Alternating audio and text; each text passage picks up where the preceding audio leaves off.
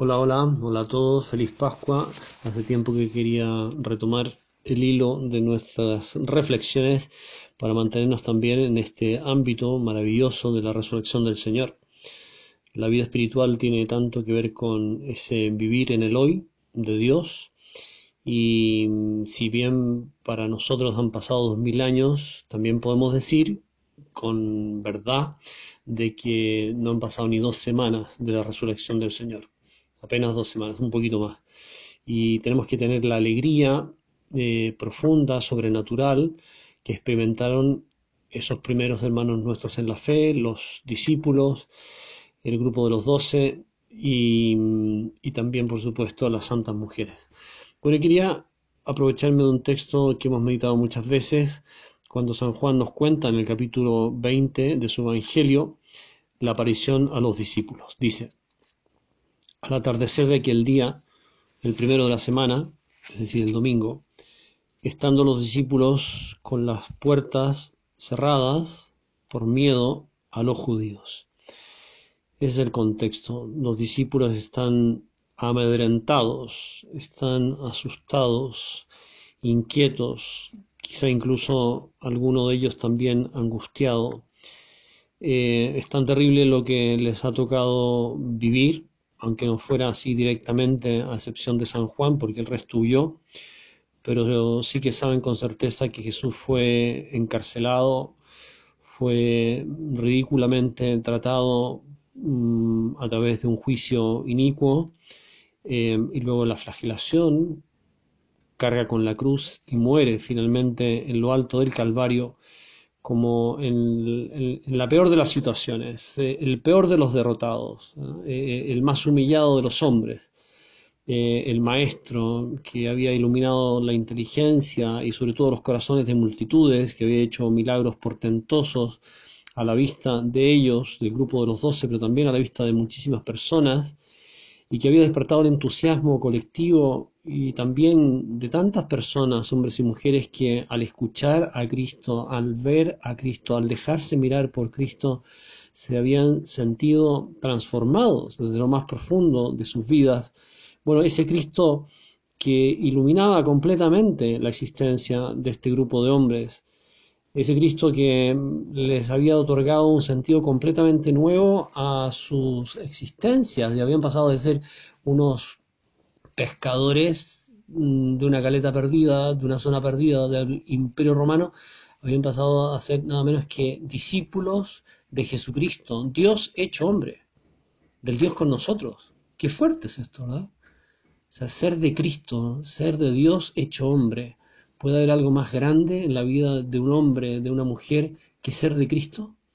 Bueno, entonces, con la pasión y muerte del Señor, todo se les viene abajo. Y por eso que estaban, estaban tan llenos de inseguridad, ¿ah?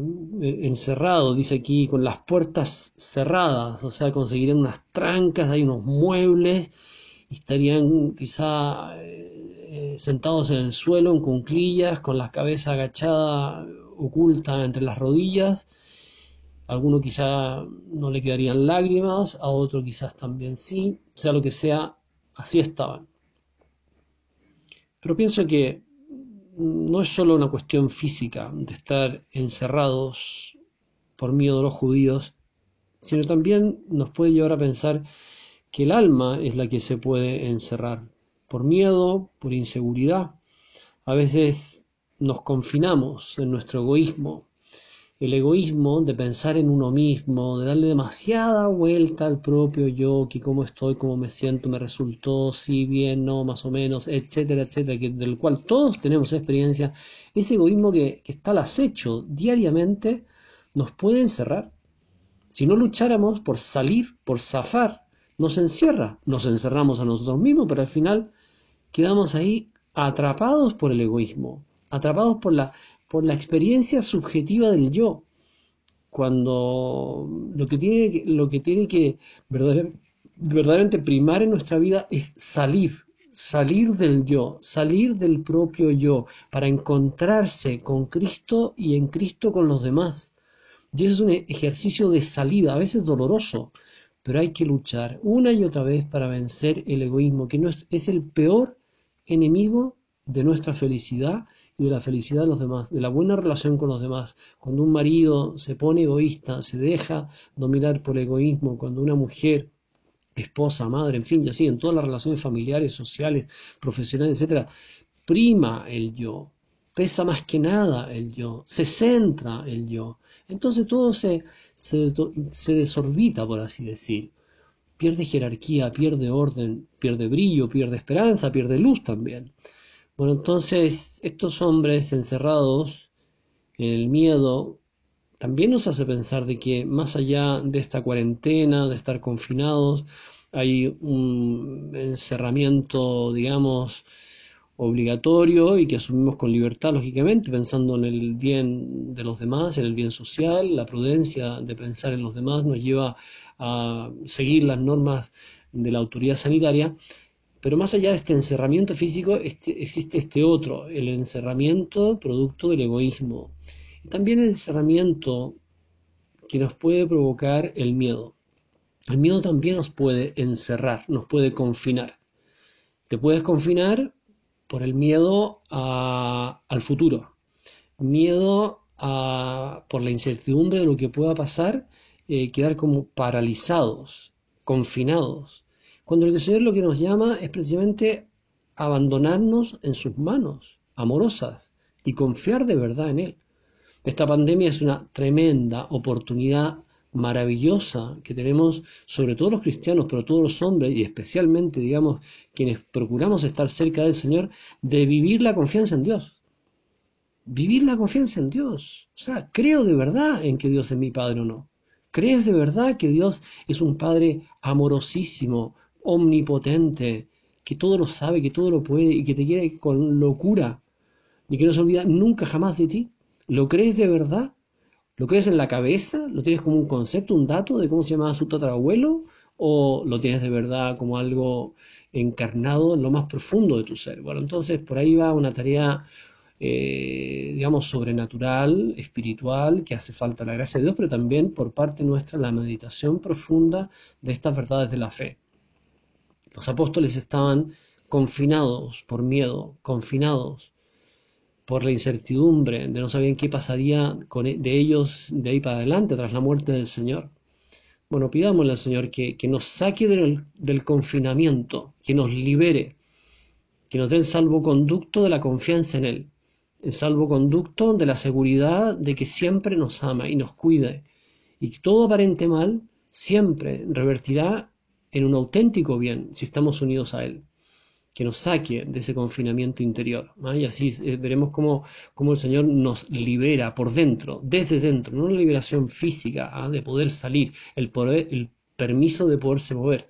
Tú necesitas un permiso mucho más profundo, más profundo, que es el permiso interior de ser libre por dentro.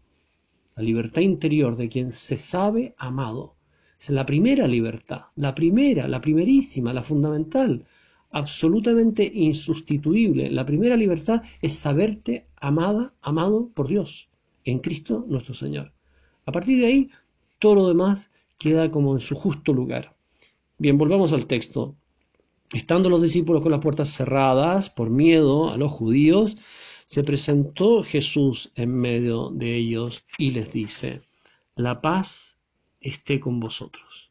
Qué precioso saludo pascual, ¿verdad? La paz Qué, qué, qué grande es el Señor, fíjense. Pues, en vez de decirle, no sé, no tengo idea, chiquillo, pucha que fueron débiles conmigo, ah, me abandonaron, bueno, pero igual los perdono.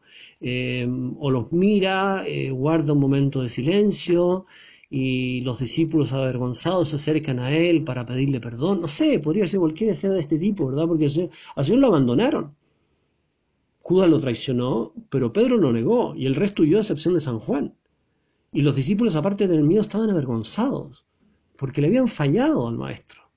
Y Jesús, en vez de recriminarlos por eso, eh, en vez de, hacerles ver de que, de, que en el momento cuando más, más los necesitaba, no supieron estar a la altura de las circunstancias, el Señor les dice, la paz esté con ustedes.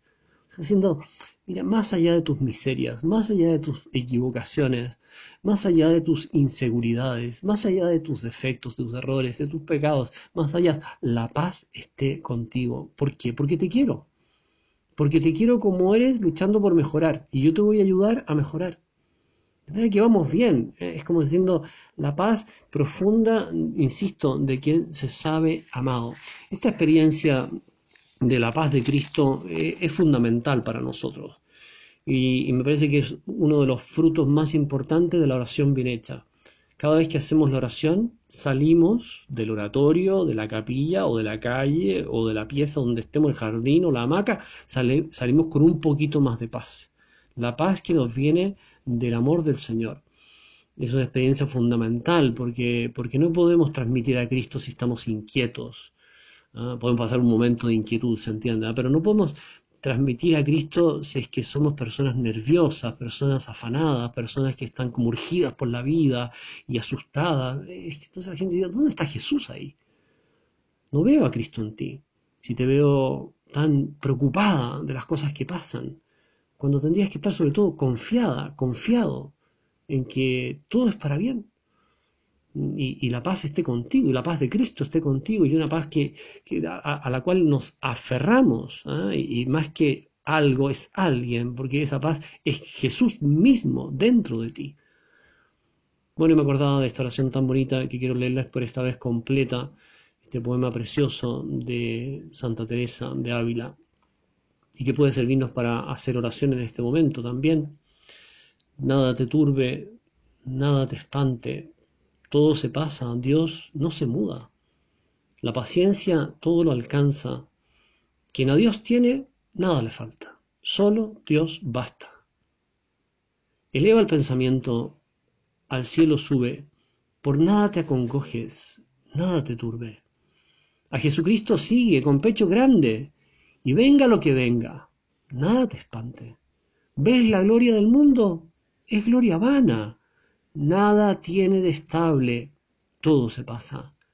Aspira a lo celeste, que siempre dura, fiel y rico en promesas, Dios no se muda. Ámala, cual merece bondad inmensa, pero no hay amor fino sin la paciencia.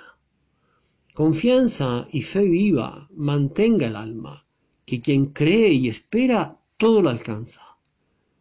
Del infierno acosado, aunque se viere, burlará sus furores quien a Dios tiene. Vénganle desamparos, cruces, desgracias, siendo Dios su tesoro, nada le falta. Id pues bienes del mundo, id dichas vanas, aunque todo lo pierda, solo Dios basta. Bueno, más allá que es una composición literariamente preciosa, una poesía de altísimo nivel, qué profundidad, ¿verdad? O sea, Santa Teresa nos pone en todos los escenarios, véngale desamparos, cruces y desgracias, siendo Dios tu tesoro, nada te falta. Bueno, vivamos esto, no solo lo pensemos, sino que con la gracia de Dios, con la ayuda del Señor, con la acción del Espíritu Santo en el alma, vivámoslo en nuestra propia vida actual. La paz sea con vosotros. Y dicho esto, les mostró las manos y el costado. Este es un signo muy potente. El resucitado es el crucificado. El crucificado ha resucitado. Jesús no quiso ni de broma que desaparecieran esas insignias de su amor, que son sus llagas, para que nunca se les olvidara a ellos ni a nosotros cuánto nos ama. Y cada uno de ustedes y yo, cada uno, tiene que tener, ojalá, como una imagen muy cercana de esas llagas con la imaginación, imaginarte cada una de esas llagas y tener tu llaga preferida. Para mí, en fin, no sé, es la llaga del pie izquierdo. Y, así uno se mete ahí y recupera la paz, la alegría, la confianza, la esperanza. ¿Por qué? Porque vemos con los ojos del alma, se entiende, no físicamente, vemos cuánto nos ha amado Dios en su Hijo Jesucristo, hasta dónde ha llegado mirar esas llagas, mirar a través de esas llagas. Porque fíjense ustedes que en las manos del Señor se puede ver al otro lado de la llaga. Es impresionante ese orificio eh, y, ver el hueco que quedó eh, por, por, el, por, el, recorrido de los clavos. Bueno, entonces, encontrar en las llagas de Cristo la paz es un ejercicio predilecto de los santos y que también nosotros el Señor nos, anima a hacer. Entonces le muestra las llagas en sus manos, en su costado. Los discípulos se llenaron de alegría al ver al Señor y Jesús insistió, la paz esté con ustedes, como me envió el Padre, así os envío yo y luego sopló sobre ellos, recibid el Espíritu Santo. Pidámosle al Señor que sople sobre nuestra alma, que encienda esas brasas que están por allí eh, a, medio, a, medio apagar, a medio encender, que, que les dé un brillo nuevo por esta verdad profunda de la resurrección. Y un último detalle precioso es cuando el Señor eh, come delante de ellos, porque ellos piensan que es un fantasma, realmente no terminan de convencerse de que fuera Jesús, a pesar de que lo estaban viendo, no lo podían reconocer, entonces les pregunta si tienen algo de comer y come delante de ellos. O sea, qué bonito ejemplo, qué manera más preciosa tiene el Señor de, de mostrarnos lo más sobrenatural lo más grandioso de su vida, que es el triunfo sobre la muerte con su gloriosa resurrección, nos lo muestra a través de, la comida, de comer un pedazo de pan con pescado, cosa que tampoco es muy rica, pero en fin, da lo mismo. Comió delante de ellos. O sea, como diciendo, mira, lo más grandioso está en las cosas ordinarias. Mi Jesús te quiere acompañar cuando comes, cuando caminas, cuando haces deporte, cuando descansas, cuando estás solo, cuando estás con otras personas, cuando te sientes, eh, en fin, acosado por un problema. El Señor te quiere acompañar en las cosas de cada día. ¿Qué cosa más normal que comer? ¿Qué cosa más ordinaria, más sencilla? Y de esa manera se manifestó el resucitado a los apóstoles. Y es a partir de ese hecho tan cercano es que descubrieron definitivamente el acontecimiento de la resurrección. Bueno, que nosotros descubramos la grandeza de Jesús con nosotros, la compañía continua del amor de Cristo dentro del alma en las cosas de cada día. Vamos a buscarlo ahí, busquémoslo en el cenáculo de nuestra vida diaria, eh, en las cosas más corrientes, ahí está el Señor y así podremos vivir con Él. Hagámoslo todo con Él. Esa es la invitación que, el Señor nos, viene a hacer ahora, ¿verdad? Que, que hagamos todo con Él y así estaremos en paz y podremos comunicar la paz a los demás. Nos vemos.